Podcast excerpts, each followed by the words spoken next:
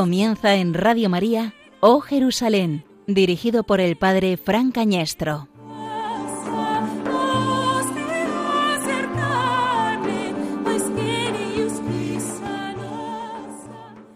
En aquel tiempo se adelantó Pedro y preguntó a Jesús, Señor, si mi hermano me ofende, ¿cuántas veces le tengo que perdonar? ¿Hasta siete veces? Jesús le contesta, no te digo hasta siete veces, sino hasta setenta veces siete.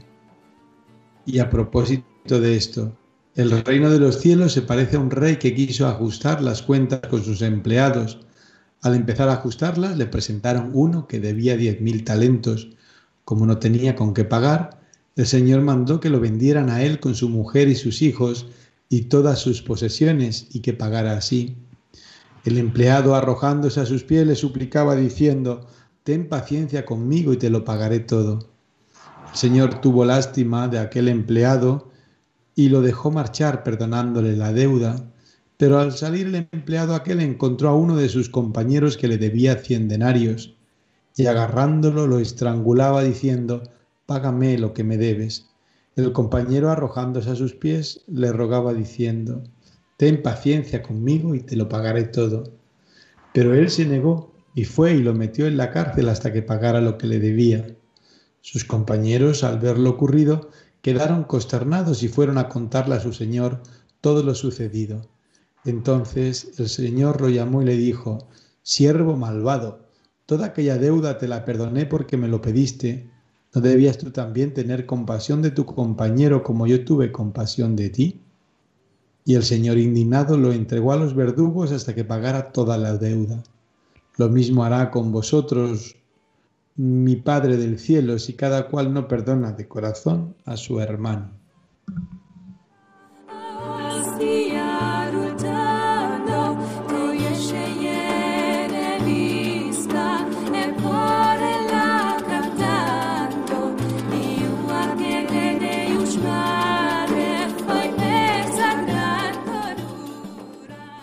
¿Cuántas veces tengo que perdonar? ¿Cuántas veces tengo eh, que estar pendiente del que me humilla, del que me agravia, del que me ignora, del que no me hace caso lo suficiente como yo quisiera? ¿Cuántas veces tengo que perdonar?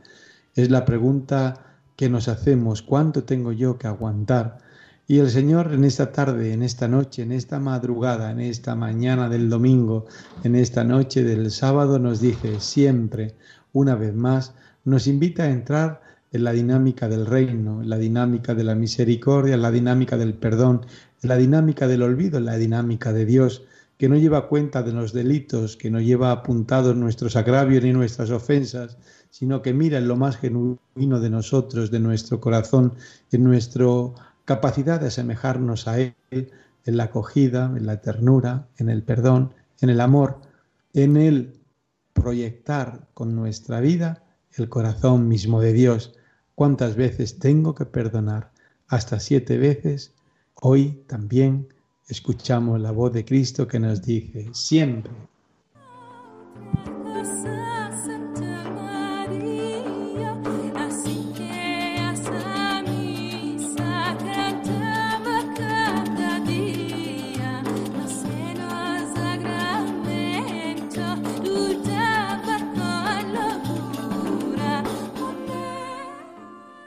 Buenas noches, queridos oyentes de Radio María.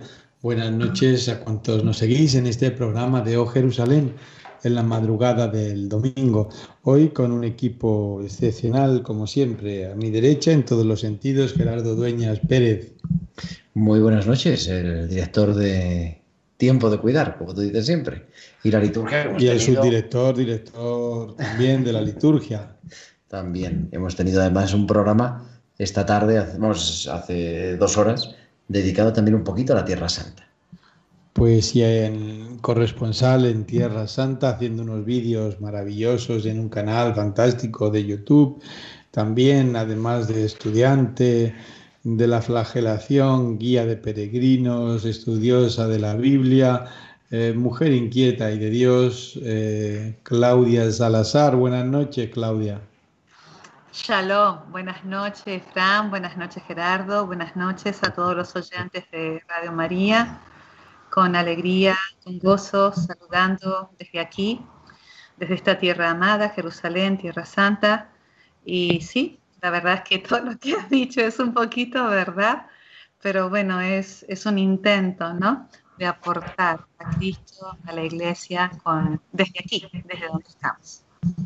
Muy bien, pues con estos contertulios en esta noche vamos a abordar el tema de este programa, el tema de este, de este mes, que es la jornada pro Tierra Santa, la jornada pontificia por la Tierra Santa. Esto es Tierra Santa. Aquí, en los lugares en los que vivió Jesús, miles de cristianos hacen presente a la Iglesia con su vida en medio de dificultades.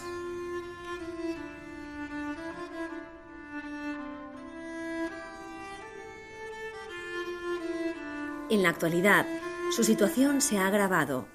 En el quehacer de sus vidas encuentran dificultades en el trabajo, impedimentos para relacionarse entre ellos como comunidad y con el resto de la sociedad local. El Papa nos pide que también este año pongamos la mirada en las consecuencias que están sufriendo y ayudemos a sostener la vida y la misión de los cristianos en estos lugares. La Iglesia en el mundo está comprometida con la presencia de los cristianos en Tierra Santa y pide tu colaboración. ¿Qué puedes hacer tú por estos hermanos?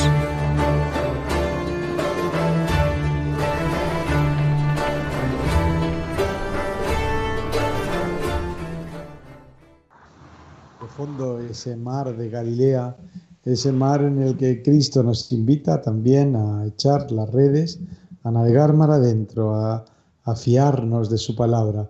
Claudia, cuéntanos cómo estamos por Tierra Santa, cómo está Jerusalén, cómo está toda la Tierra Santa desde ese punto privilegiado, desde la ciudad eterna, desde la ciudad santa de Jerusalén. Bueno, mi experiencia es muy parcial eh, porque me muevo, digamos, en un círculo pequeño, pero es verdad, eh, como tú has dicho, tal vez muy privilegiado porque, porque es el Santo Sepulcro en la misa diaria, como aquí hemos compartido, moviéndome siempre en la ciudad vieja y en dos lugares de estudio, que son la flagelación y el ecol bíblico. Em, también un poco en la zona ya un poco más eh, judía, camino a Belén, en comunión con las clarisas, ¿no? a donde estoy asistiendo a misa últimamente, por cuestiones de horario. Em, aquí en Jerusalén em, sentimos mucho la ausencia eh, de los peregrinos, porque en realidad la vida cristiana, los cristianos de nombre, realmente eh, somos pocos. Hay mucha presencia de la vida religiosa, femenina y masculina, pero lo que son los cristianos laicos como nosotros estamos habituados en Europa, en América Latina o incluso en África o tal vez en Asia, Aquí realmente es mínima la presencia. Y nosotros lo notamos, por ejemplo, en el Santo Sepulcro, en la misa diaria, y como también lo hemos dicho alguna vez también en el programa, los días viernes, ¿no? Entonces, bueno, ¿qué es lo que tenemos? Bueno, tenemos presencia de nuestros hermanos judíos, que vienen ellos sí, tienen el acceso libre, porque vienen a realizar sus estudios, y los, las personas cristianas árabes, eh, árabes musulmanes, y nosotros, pues bueno, tenemos más reducido también eh, los lugares y el tiempo de culto. Eh, estamos asistiendo en este momento a una división por áreas en todo el país, eh, según colores, ¿no? Por la cantidad de infectados, rojo, verde. Y bueno, lamentablemente Jerusalén es zona roja. También es verdad que para ellos está limitado la visita al templo está bastante regulado y ahora ellos se acercan a sus grandes fiestas donde también no sabemos cómo se va a vivir. Con todo, con todo esto, Jerusalén sigue siendo esa ciudad para, de paz, ¿no? Jerusalén, donde todos intentamos tener eh, esta actitud de los franciscanos, pace e ben, paz y bien, ¿no? Tener una mirada al hermano, eh, tolerante, comprensiva y tratar de ayudarnos unos a otros. Muy bien, eh, Israel se prepara a celebrar su Roja Saná, su año nuevo, es eh, en estos próximos días, ¿no? Se prepara también para cerrar todo el país. Eres consciente de eso, ¿no, Claudia?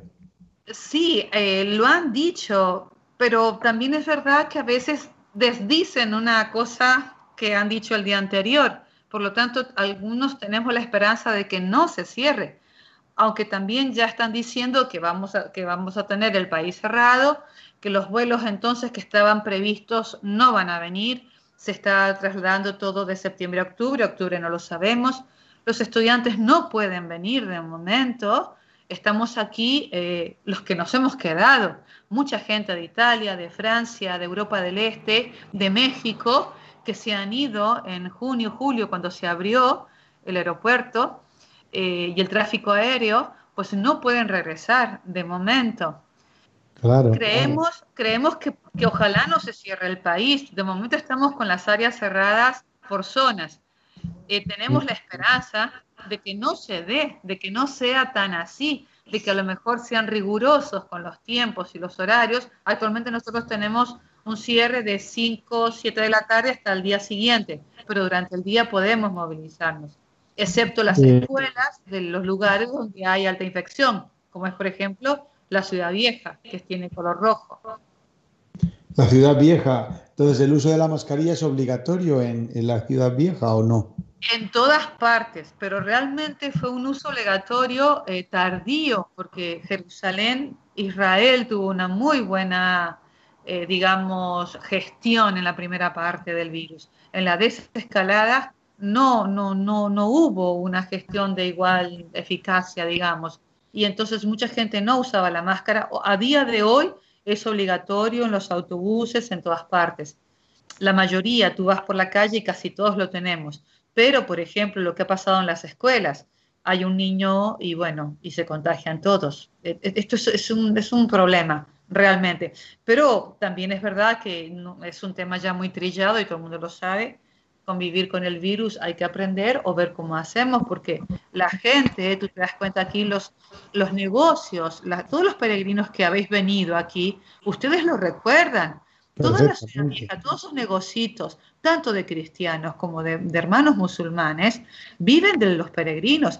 Uno, uno va por la puerta de Jaffa, ¿os acordáis? Entramos por Jaffa como si viniéramos al Santo Sepulcro. Están todos los hombres musulmanes jugando a esos juegos de mesa famosísimos que se parecen al juego de damas, al juego de tirar las fichitas. Bueno, hay reunidos como 12 hombres alrededor de cuatro o dos sentados todo el día, toda la mañana y toda la tarde hay muy buena venta de, jugos, de zumos, donde los hebreos, como ellos están haciendo sus estudios, compran y los mismos chicos nos dicen, solamente tengo algo de granada, algo de mango, un poco de ananá o piña, no puedo comprar tanta fruta. Es decir, en realidad eh, es toda una parálisis del mercado interno, de la vida, de, de todo. Hay tristeza, se nota, se nota la falta, no solo por la economía, sino por el bullicio de la gente, se nota mucho, ¿no?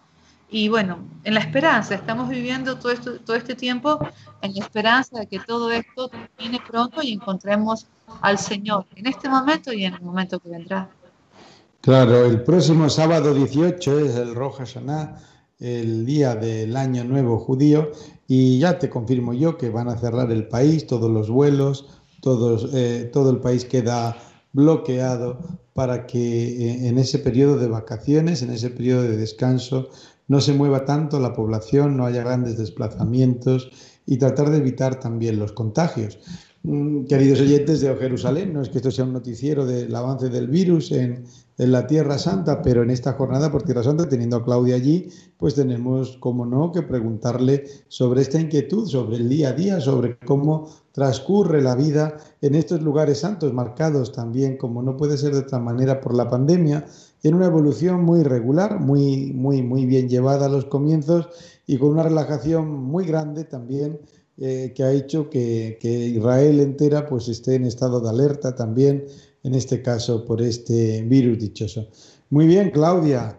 Entonces eh, avanzamos un poco. Estamos celebrando en España, estamos celebrando la jornada por Tierra Santa, en favor de Tierra Santa, esa jornada trasladada del Viernes Santo eh, que es tradicionalmente es una jornada pontificia, quiere decir que es toda la iglesia, todos los cristianos del mundo vuelven la mirada a la iglesia madre de Jerusalén, reconocemos que de ella nos ha venido la salvación, de ella nos ha venido el autor de la vida, de ella nos ha venido eh, pues precisamente a Jesucristo, luz, luz eh, acogido como luz desde la vigilia pascual. Y en ese Viernes Santo todos los colectas de todo el mundo tienen los que puesta la mirada y tienen puestos sus corazones y sus bolsillos en Tierra Santa, en aquellos cristianos que están ahí custodiando y viviendo en los santos lugares. Pero este año también la pandemia ha hecho que se traslade esta celebración, esta jornada, al día 13,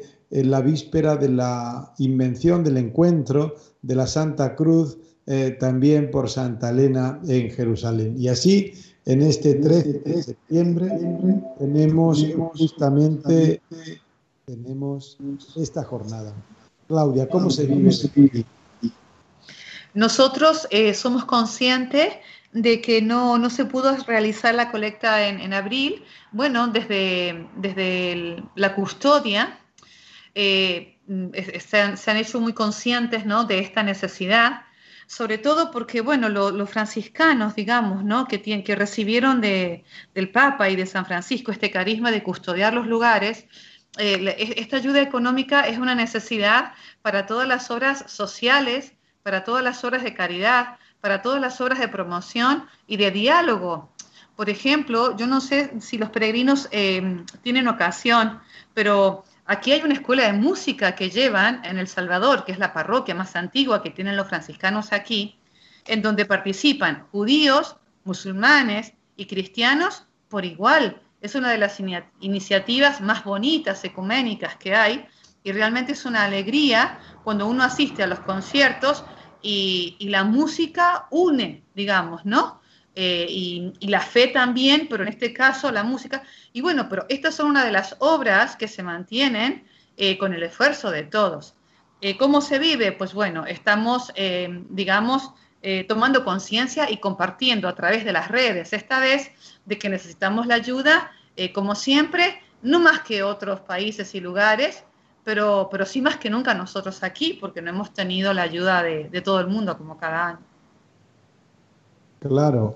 Eh, mm, quizás más que en otros lugares, porque no es una ayuda a un país, es una ayuda a unos cristianos que sin el auxilio del turismo, y las peregrinaciones, pues se ven de nuevo condenados a la miseria, se ven condenados a cerrar escuelas que los padres no pueden pagar, los, trabajadores de Belén, los cristianos de Belén, trabajadores, si no hay turismo, si no hay peregrinos, porque allí el turismo tiene esa connotación especial, esa connotación espiritual, ellos no tienen trabajo.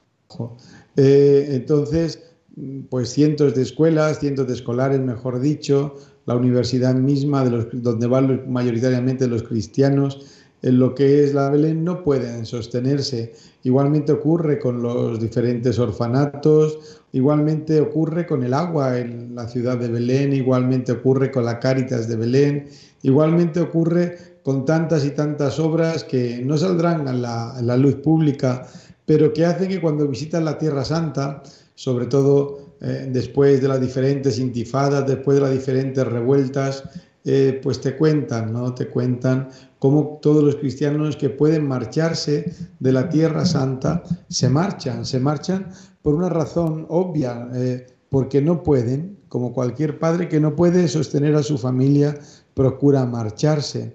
Y acaba convirtiéndose, eh, yo recuerdo cuando voy a Buaita, uno de los que fue ministros con Arafat de turismo, que tiene en sus libros eh, registradas las familias que de Belén cada año se marchan o a Estados Unidos, o América Latina, o a Europa, o a Asia también, donde muchos cristianos de la Tierra Santa eh, se refugian, ya no tanto en Europa, donde se ven también a veces maltratados por ser confundidos también en su religión y en su origen, o maltratados por sus propios compatriotas, o por la eh, saturación.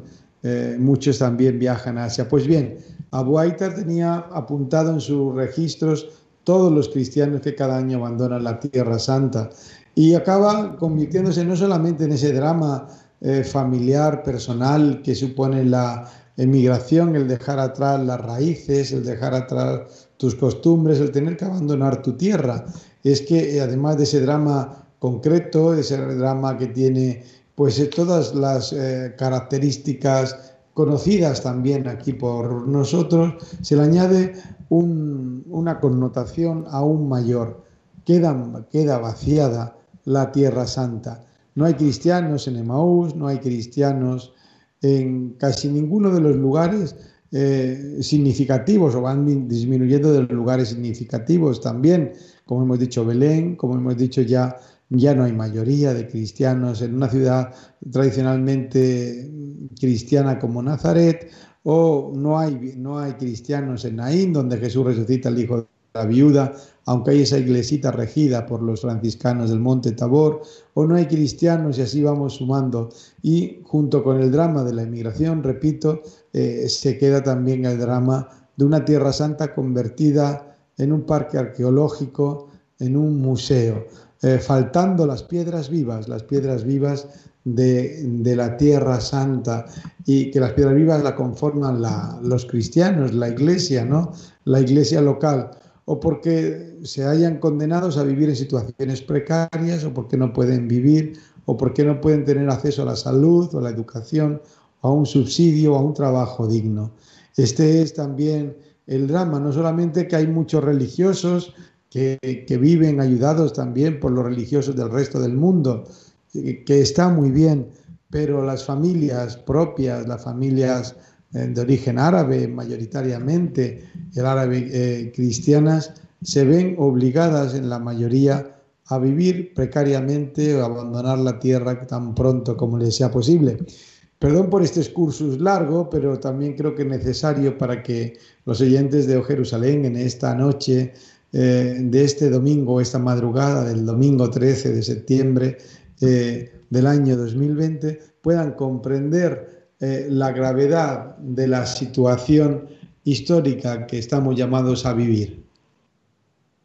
Sí, lo que, lo que comentas, eh, Fran, de, de las viviendas, por ejemplo, con algunos peregrinos, cuando vamos a Tajé, arriba ¿no? del Padre Nuestro, donde Jesús eh, sale para la procesión de ramos, o sea, para nuestro, nuestra procesión de ramos, es decir, en, esa, en ese área grande donde los franciscanos tenían granja, animales, cuando el gobierno les prohíbe ya seguir teniendo todo eso por, por, bueno, por cuestiones sanitarias o higiénicas, ellos construyen casas y digamos que hay muchos cristianos, por ejemplo, que solucionan el problema de la vivienda en ese terreno, por ese, eh, es, un, es, un, préstamo, digamos, como un alquiler, pero bueno, es, es un aporte, otro de los grandes aportes que los franciscanos, la custodia, hizo para que los cristianos tuvieran un lugar para vivir.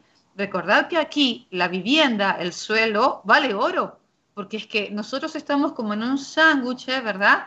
Entre estas dos grandes fuerzas, eh, los, los, hebreos y los árabes musulmanes, que realmente eh, cada, cada mm, metro cuadrado se valora mm. muchísimo. O sea, el cristiano, yo personalmente, soy argentina, nosotros tenemos tierra, conoces África, conoces algo de Asia, conoces Europa, y nunca piensas que los cristianos aquí en Tierra Santa es que aquí no hay tierra, no hay proyección. Tú dices, bueno, vamos a hacer una misión.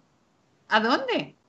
Si es que aquí los cristianos tienen las casas contadas. Si no, no, no vienen cristianos de fuera, familias. Los que venimos somos consagrados.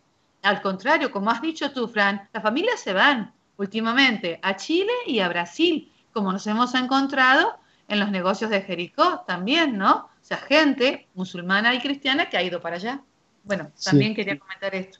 No, claro, tenemos que contar que la, tú te estás refiriendo a la ciudad de Jerusalén. Jerusalén hay una lucha entre esas dos grandes fuerzas, la fuerza hebrea y la fuerza musulmana, eh, hay una gran lucha por la territorialidad, por la capitalidad. Una capital que es reivindicada por eh, judíos y por musulmanes por igual, ¿no? Entonces, ¿cómo se gana la capital? Pues se gana metro a metro, se gana habitante a habitante, se gana en esa lucha y en esa estadística por, esa, por ese espacio. en el cual los cristianos pues son una minoría eh, discriminada económicamente. No tienen los cristianos de la Tierra Santa, no pueden competir por un metro en Jerusalén, que es más caro que la Quinta Avenida en Nueva York o que la calle Serrano en, en Madrid o el, el, Triángulo de Oro de cualquier ciudad, ¿no? Entonces los cristianos viven y malviven en aquella ciudad porque el que vive en Jerusalén sí que tiene derecho a, lo que es la prestación sanitaria y demás. Entonces, ¿qué hacen? Por, ejemplo, el Papa Juan Pablo II hizo una donación, una de las llamadas en uno de los momentos de crisis de la Tierra Santa, para, para una familia cristiana, regalar una casa, o el usufructo, ¿no? ¿no? la propiedad, es también regalar eh, la presencia de una familia en la Tierra Santa. Eso nosotros no lo comprendemos cuando vivimos y vivimos, como tú has dicho, en Europa o en América o en África, porque tenemos acceso a la tierra. En Jerusalén no hay acceso, no hay acceso al espacio, ¿no? Por ejemplo, por ejemplo, o ha habido un gran problema, un gran revuelo con la venta de unos espacios del patriarcado, eh, del patriarcado griego ortodoxo, a, los, a los judíos, porque pierden espacio para habitar cristianos, ¿no? cuando ya es una minoría muy significativa. ¿Qué, ocurre con la colecta de la Tierra Santa? Pues que va para la ayuda también de estos cristianos para que puedan vivir, repito, no en propiedad, sino con un alquiler, un alquiler a cambio de su presencia cristiana en, en, tierra, en Tierra Santa. ¿Verdad, Claudia? Sí, la verdad es que es, realmente impresionante cuando los peregrinos dejasteis de venir a partir de marzo, eh, cómo se notó eh, la ausencia. Eh, nosotros, por ejemplo, cada viernes tenemos el Vía Crucis, ¿no? Que muchos peregrinos coincide que se puede rezar el viernes a las 3 de la tarde, que los franciscanos lo hacen, ¿verdad?, religiosamente, o a veces los peregrinos rezamos el Vía Crucis o por la mañana o el sábado, pero bueno, es un recorrido que todo el mundo conoce si bien es un eh, recorrido medieval, ¿no? Tenemos a ciencia cierta eh, algunos eh, lugares, ¿no? Como por ejemplo el Gólgota no se discute, la Fortaleza Antonia tampoco, es decir, hay lugares que son emblemáticos y ciertos y verdaderos, más que probables. Pero bueno, lo digo por qué, porque nosotros normalmente estamos acostumbrados a vivir el Vía Crucis los que vivimos aquí, los grupos de peregrinos que comienzan, que nos acompañan a mitad del Via Crucis o cuando estamos terminando. Bueno, vos vas, o sea, perdón, tú vas ahora al Via Crucis del día viernes a las 3 de la tarde y somos siete personas las que acompañamos el Via Crucis. Y el Santo Sepulcro está cerrado de viernes a domingo por unas leyes internas de organización. ¿De acuerdo? Por lo tanto, es increíble, eh, digamos, Em, la desolación, eh, y aquí entiendes cuando el Papa Pablo VI en el 1964 pidió a los cristianos, pidió a la vida religiosa que viniera a vivir a Tierra Santa a riesgo de convertir cada lugar sagrado pisado por nuestro amado Señor Jesucristo, la Virgen y sus apóstoles mártires, en museos porque es así realmente. Los santuarios están cerrados, algunos están abiertos, como por ejemplo Getsemaní, el Santo Sepulcro está abierto cada día, excepto los fines de semana. Pero si tú quieres ir a Domino Flevit, que fuimos la vez pasada con un amigo, que está Fray Sebastián, que es un franciscano iraquí, vosotros lo conocéis, ¿verdad? Que es generoso, alegre. Bueno, eso está cerrado a calicanto, Domino Flevit. Si no puedes ir ya a los santuarios, aunque fuéramos y aunque somos aquí cuatro cristianos, los pocos que quedamos, tampoco tenemos en este momento por este problema del virus el libre acceso a los santuarios, solo si, si, si tú te comunicas para ir, ¿no? Entonces, eh, ¿qué sucede? Pues bueno, que, que, somos poquitos y aquí nos damos cuenta de que los peregrinos nos ayudaban a qué? A compartir la fe. Porque de eso se trata de venir a Tierra Santa. A Tierra Santa siempre se vino a qué? A proclamar con mi vida y con mi palabra de que yo era creyente con el tiempo se habló de pseudo peregrinos, ¿verdad? Porque hubo gente que dice, bueno, ya no voy a confirmar mi fe, voy a buscar mi fe. Da igual, Tierra Santa es un lugar de fe. Y nosotros hemos notado esa ausencia a partir de la pandemia. Y bueno, y entre nosotros, pues bueno, nos, ayudamos con la fe, a través de online, digamos, la comunicación. Pero bueno, es, un momento de, de, mucha austeridad, ¿no? De, de mucho rezar por dentro, por así decir, ¿no? Claudia, muchísimas gracias. Vamos a tener ahora en la segunda parte de nuestro programa, llevamos ya 28 eh, minutos de programación.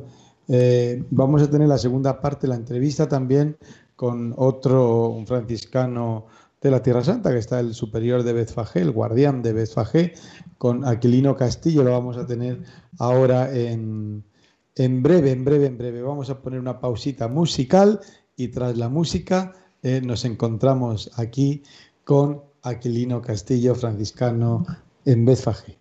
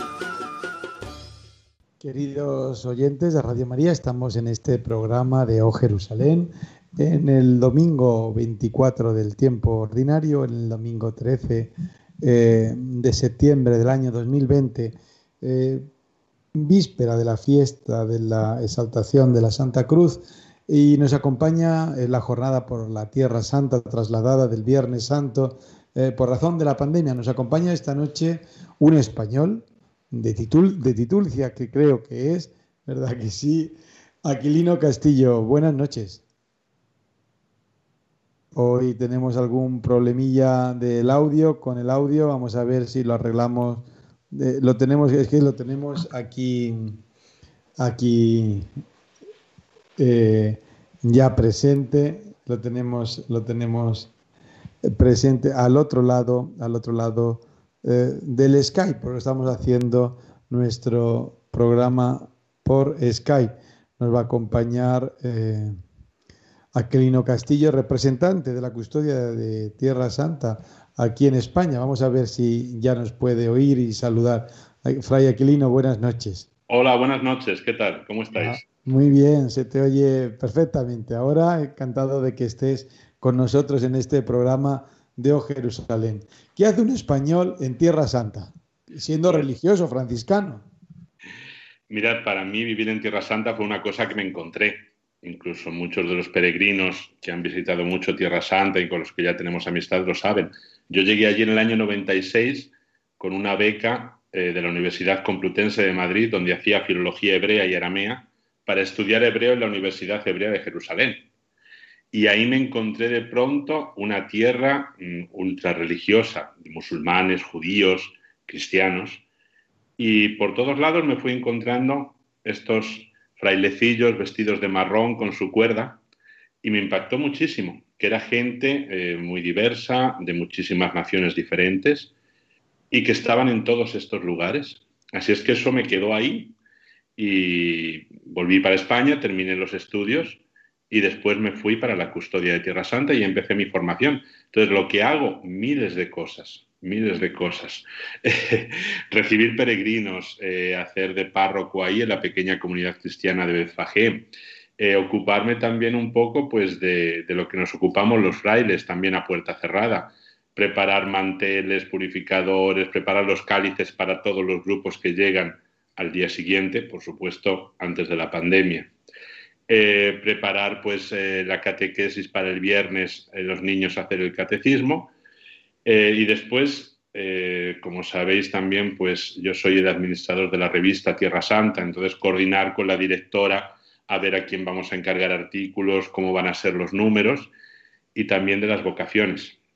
Las vocaciones que son internacionales en Tierra Santa y también locales nos han dicho y tenemos la información para los oyentes de O Jerusalén, que lo explicaremos bien en el programa del mes que viene, el programa de octubre, porque hay una oferta de manera especial para los oyentes de Jerusalén al suscribirse a la revista de Tierra Santa, pero nos lo dirá la directora, supongo que con el permiso del administrador, el próximo mes.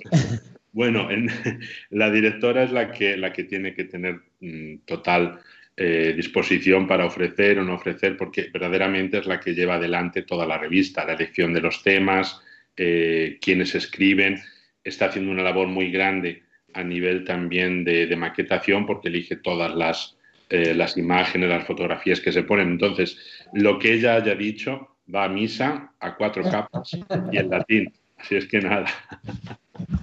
Muy bien. aquí no estamos celebrando trasladada la fiesta, bueno, la fiesta, la jornada por, por Tierra Santa, a favor de Tierra Santa, una jornada pontificia. Explícanos un poquito en qué consiste, para qué es, cómo motivarla un poco a los que aún nos están oyendo en esta madrugada y para todos los oyentes de O Jerusalén.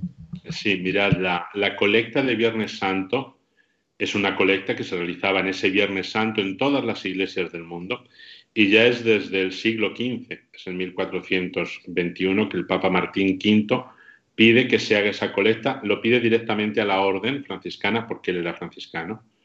Y entonces instaura las comisarías en cada provincia franciscana de todo el mundo para que vayan llegando esos donativos a la Tierra Santa, a la reconstrucción de los santuarios en ese momento y también a las comunidades cristianas. Entonces, esto, por supuesto, pues va tomando forma y poco a poco pues también va cambiando.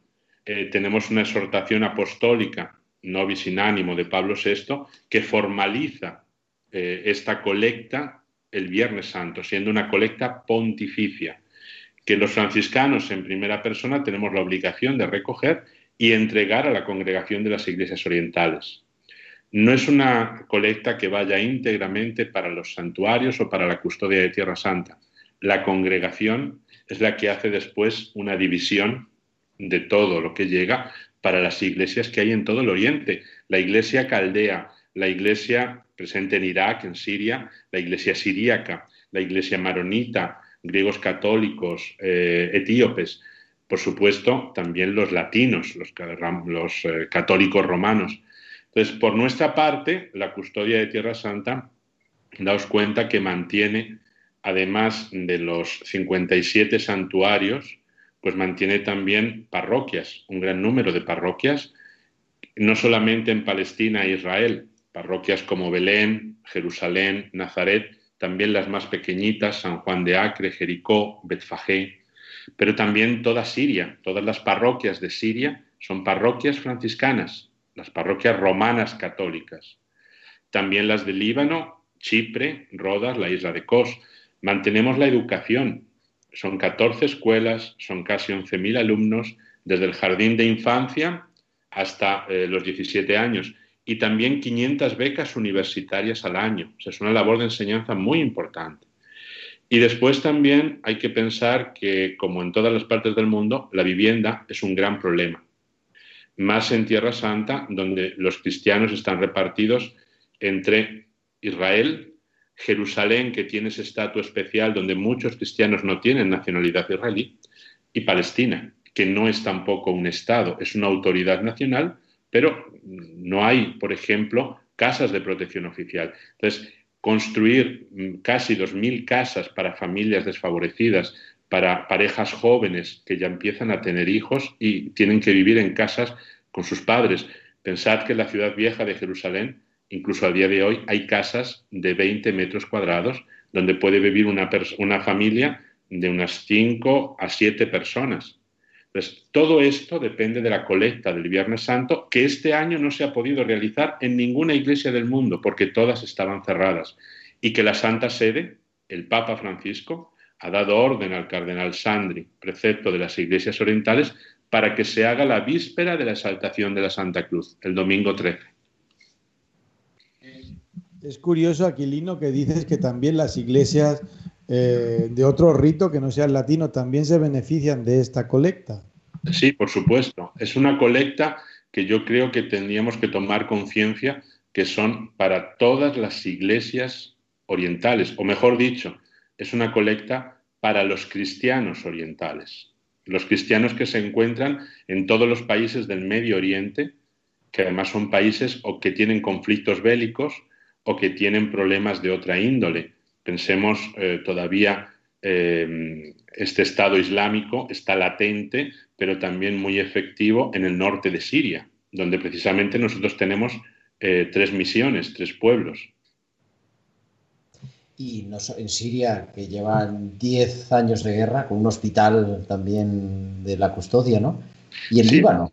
En Siria, en Siria tenemos, en Alepo, existe un hospital, Rayá, entonces, ese hospital se creó como una sociedad de la cual la custodia, digamos que es eh, la parte eh, que puso la mayor parte de dinero para su construcción y se ocupa de la manutención de ese hospital también. Entonces, eso es a cambio de que nosotros podamos, digamos, eh, ocupar un cierto número de camas para personas que no tienen ningún tipo de recurso. Aparte de eso, todas las parroquias, hay que pensar que en Damasco tenemos dos parroquias y dos santuarios. En, Alepo, por ejemplo, tenemos otras dos parroquias, una muy grande, que fue la catedral, la catedral latina, y después tenemos un gran complejo deportivo para toda la ciudad, para todos los jóvenes sobre todo. Entonces, todos, eh, todos estos eh, complejos deportivos, parroquias, santuarios, también en la zona de la Daquía, también en la zona de Lorontes, todos tienen un dispensario. Entonces se ha organizado con laicos, con un fraile, laicos, alguna religiosa, se han organizado unos comités que llevan, pues imagínense, desde el año 2011, llevan trabajando en distribución de mantas, en haciendo censos de todas las familias que han dejado sus eh, lugares habituales donde vivían, que han venido desde Homs, desde Hama, desde el Wadi al-Nasara, que han tenido que desplazarse, porque hay en Siria ahora mismo hay unos 10 millones de desplazados. Eso quiere decir que es la mitad de la población. Entonces, se hace un censo para ayudar a todas esas familias a que tengan todos pues, alimento, mantas, pago de alquileres, eh, por supuesto, asistencia sanitaria. Eso ha sido muy importante en Siria. Y después la coordinación en campos de refugiados en Jordania y Líbano. Y eso decía, decíamos, el Líbano, y además ahora con esta situación desde el, la explosión, ¿no? Desde el 4 de agosto, esa explosión espectacular. Pero además que afectó a, los franciscanos de manera especial. Sí, el, el problema del Líbano no solamente ha sido esa gran explosión y la cantidad de muertos, de heridos, la riqueza que se ha perdido, porque todos los hoteles de, del puerto han sido dañados, restaurantes, o sea, muchísima inversión de muchísima gente, pues se ha venido abajo, edificios de apartamentos destrozados. Y también, eh, pues eh, yo pienso, los colegios religiosos, los hermanos eh, de la Salle tenían un gran colegio, también muy cerca, nosotros mismos teníamos el convento más antiguo que tenemos en, la ciudad, en Beirut, eh, un convento que estaba a 800 metros del epicentro de la explosión, con lo cual el techo voló. La iglesia, eh, se pueden imaginar, pues estaba, las puertas estaban cerradas y las puertas eh, llegaron a la mitad de la iglesia, unas mm, puertas de, de madera maciza muy grandes y además a la entrada de la iglesia pues teníamos construido también eh, como otras puertas laterales con cristal para aislar un poquito del, calor y del ruido, pues todo eso lo, llevó por delante incluso muchísimos bancos. Para nosotros eso fue un gran problema y también la destrucción de la guardería que teníamos en ese convento, donde venían también niños libaneses, niños sirios, Ahí teníamos también la sede de organizaciones no gubernamentales que colaboran con nosotros, con la custodia o que la custodia ha creado. Entonces, desde ahí se movía, por ejemplo, eh, pues muchísimos proyectos para llevar el agua a los campos del norte, en la zona de Akkar, la frontera norte del Líbano con Siria, también hacia Tannaye, en, la zona que, que, tiene la entrada desde Siria, desde Damasco, hacia el Líbano. Entonces, todo eso se organizaba desde Beirut, y bueno, pues de pronto eh, eso quedó interrumpido, se trasladó a otro convento para que siguiese funcionando, porque además Beirut es la entrada de todo lo que nosotros necesitamos para Siria. Piensen que Siria tiene un bloqueo económico, un bloqueo internacional, entonces tiene sanciones, con lo cual no se puede llevar eh, desde Europa, por ejemplo, medicinas a Siria. Hay que llevarlas al Líbano y luego desde allí empezar a llevarlas a Siria. Bueno, es una situación realmente, realmente preocupante y agravada por esta pandemia, ¿no? Agravada por este aislamiento también de peregrinos, este aislamiento que para los cristianos es, un aislamiento económico. Supongo que para los religiosos, con esa paciencia franciscana, eh, será mucho más, más llevadero y estáis acostumbrados, como decía San Pablo, a la abundancia, incluso a la saturación, porque muchas veces los que vamos por esa tierra vemos un poco saturados y también a la escasez, ¿no? Aquilino, ¿cómo se vive esto? Sí, nosotros lo vivimos eh, no solamente los religiosos, creo que también la gente. Eh, no hay que ser muy inteligente para darse cuenta que Tierra Santa vive por ciclos. Entonces hay un ciclo de bonanza de tres, cuatro años y de pronto viene o una guerra o una intifada o un conflicto armado o viene un Daesh, o hay problemas en Egipto, siempre, siempre ocurre así. Entonces, todos estamos acostumbrados, cuando vemos esos tiempos de bonanza, pues eh, hacer un poquito como la hormiguita, vamos guardando para estos tiempos que son más duros. Entonces, hoy por hoy, eh, nosotros en los santuarios sí que se ha creado un problema inédito, y es que antes, cuando no había peregrinos, existía la colecta del Viernes Santo. Entonces siempre había un recurso que iba a llegar. Este año, por primera vez, se ha dado que no hay absolutamente nada. Hay que pensar que en la Primera Guerra Mundial se dañó muchísimo esa colecta porque prácticamente era Europa, pero también había muchísimas comisarías, por ejemplo, las provincias franciscanas españolas, todas habían abierto, habían abierto comisarías en todo el territorio americano y en Filipinas, con lo cual llegó ayuda y de Estados Unidos. Eh, nosotros eh, lo que hemos hecho ha sido mantenernos tal y como estamos, invirtiendo todos los recursos posibles en pagar los sueldos de las personas que tenemos contratadas. Yo les estaba diciendo antes que hay 14 escuelas, pero también hay porteros, también hay cocineros en los conventos.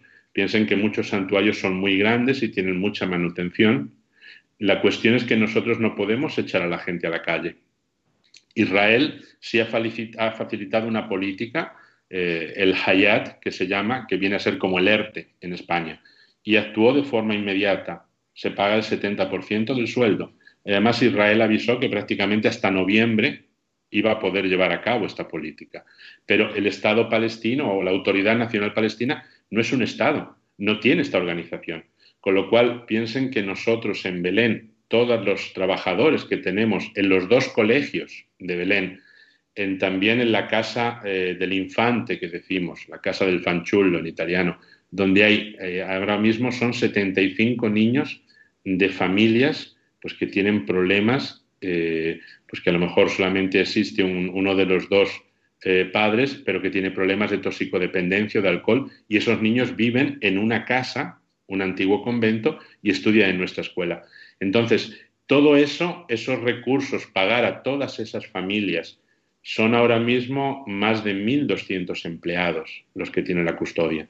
Entonces, pagar a todas esas familias, pues eh, exige también un, sacrificio extra. Se van haciendo también acuerdos porque no todo el mundo puede venir a trabajar. Hay muchos eh, santuarios, pues, por ejemplo, en Betfagé, al no tener peregrinos, somos los frailes los que nos hemos puesto a cocinar. No necesitamos la cocinera. Entonces nos vamos alternando. Un mes viene y otro mes no viene. Cuando no viene, la pagamos la mitad del sueldo. Entonces, un poquito intentamos compensar con todo. Bueno, y además de la custodia está el patriarcado, que aunque tenga una estructura menor, pero también está presente ¿no? en, la, en la Tierra Santa. Esa colecta también atiende al patriarcado. Claro, por supuesto que atiende al patriarcado. Hay que pensar que, por ejemplo, nosotros mismos como custodia somos una institución religiosa, con lo cual incluso eh, tenemos, por así decirlo, una asignación que destinamos al seminario patriarcal, incluso una aportación directa al patriarca. En este caso estamos mucho más hermanados porque eh, desde que fue actual el último eh, patriarca de Jerusalén, pues ya fueron admitidas sus cartas dimisorias el administrador apostólico es el anterior custodio de Tierra Santa, es un franciscano, Pier Battista Pizzaballa. Entonces, también con él, pues eh, digamos que hemos puesto al día los acuerdos entre eh, custodia, patriarcado, porque hay que tener en cuenta que las parroquias más grandes del patriarcado pertenecen a la custodia. Entonces, eh, todos esos gastos de aulas parroquiales, de catecismo, de profesores para el catecismo, la custodia corría a cargo con ellos también. Entonces, la ayuda de la custodia al patriarcado es constante. Eh, Michel Sabbah, el patriarca palestino, antes de fue actual, decía en su carta de despedida a toda la diócesis eh, que la custodia no era una rama de la diócesis, eran las raíces y el tronco. Entonces, de alguna forma, llevamos 800 años, eh, un gran número de frailes son párrocos del patriarcado latino. Las raíces están ahí. El patriarcado latino se extiende en tres países o cuatro países eh, de los siete que forman la custodia de Tierra Santa. Entonces, no es tampoco la única diócesis con la que nosotros tenemos que compartir, entendernos, convivir y hacer piña, porque somos iglesia. Entonces, es el patriarcado latino, son también en los patriarcados maronita, melquita, siríaco, armenio católico, en otras partes, sobre todo en Siria, en Líbano. La relación con todas estas iglesias tiene que ser de muchísima unión, muchísima unión para remar todos juntos, porque ahora más que nunca la iglesia es una pequeña barca que está casi zozobrando en este lago de Tiberias, que es todo el Medio Oriente. Entonces, estamos todos muy unidos y ya digo, eh, Pier Battista Pizzaballa, administrador apostólico, es franciscano. Lo ha sido hasta hace poco el obispo de Alejandría, lo es el obispo de Siria, lo es el obispo del Líbano, el de Turquía. Entonces, si no nos entendemos entre frailes, mal iríamos, ¿no? Sí, sí. Bueno, Aquilino, te agradecemos mucho que hayas estado en esta madrugada eh, del domingo ya con, con, todos los oyentes de Radio María, con todos los oyentes de O Jerusalén. Gracias por tu testimonio, gracias por tu entrega tu vida es más que tus palabras, pero tus palabras también acercan la vida de la custodia, la jornada de tierra por, por Tierra Santa también en esta noche. Muchísimas gracias, Aquilino, y esperamos vernos pronto por Jerusalén. Pues sí, si Dios quiere, como se dice siempre, el año que viene, Ah, Jerusalén. Jerusalén. A ellos esperamos. Nosotros seguimos abiertos. En algún santuario se está ahora mismo. Eh, hay que llamar para que, para que se pueda entrar, porque se están remodelando por dentro también y haciendo algunos altares. En Betfagé, en el Dominus Flevit, por ejemplo, también en Mujeidel, en el campo de los pastores se ha hecho un aparcamiento nuevo. O sea que estamos preparando. Los frailes ahí, os digo, como la hormiguita, vamos ahí acumulando y poniendo las cosas para esperaros a todos que lleguéis. Ojalá puedan venir muchos peregrinos. Dios lo quiera. Muchas gracias, Aquilino. Nos vemos pronto. Gracias, Aquilino. Gracias, eh, Gerardo. Gracias, Claudia. Gracias a cuanto nos habéis acompañado en esta noche, haciendo posible eh, un año, un año más, no, un programa más en eh, Radio María en O. Y nos volvemos a encontrar aquí, lo decimos sobre todo por nuestro querido colaborador Juan Corpas, el día 10 de octubre. No, el día noche del 10, ¿no? 11 de octubre, podríamos decir, pues acaso llega, llega eh, un poco más tarde, pues puede llegar el 11 de madrugada. Nos encontramos aquí, Dios mediante, con la protección de María que imploramos para todos vosotros. Nos confiamos también a ese auxilio maternal de la Virgen, en la radio de la Virgen, en el programa de O Jerusalén. Que Dios os bendiga siempre.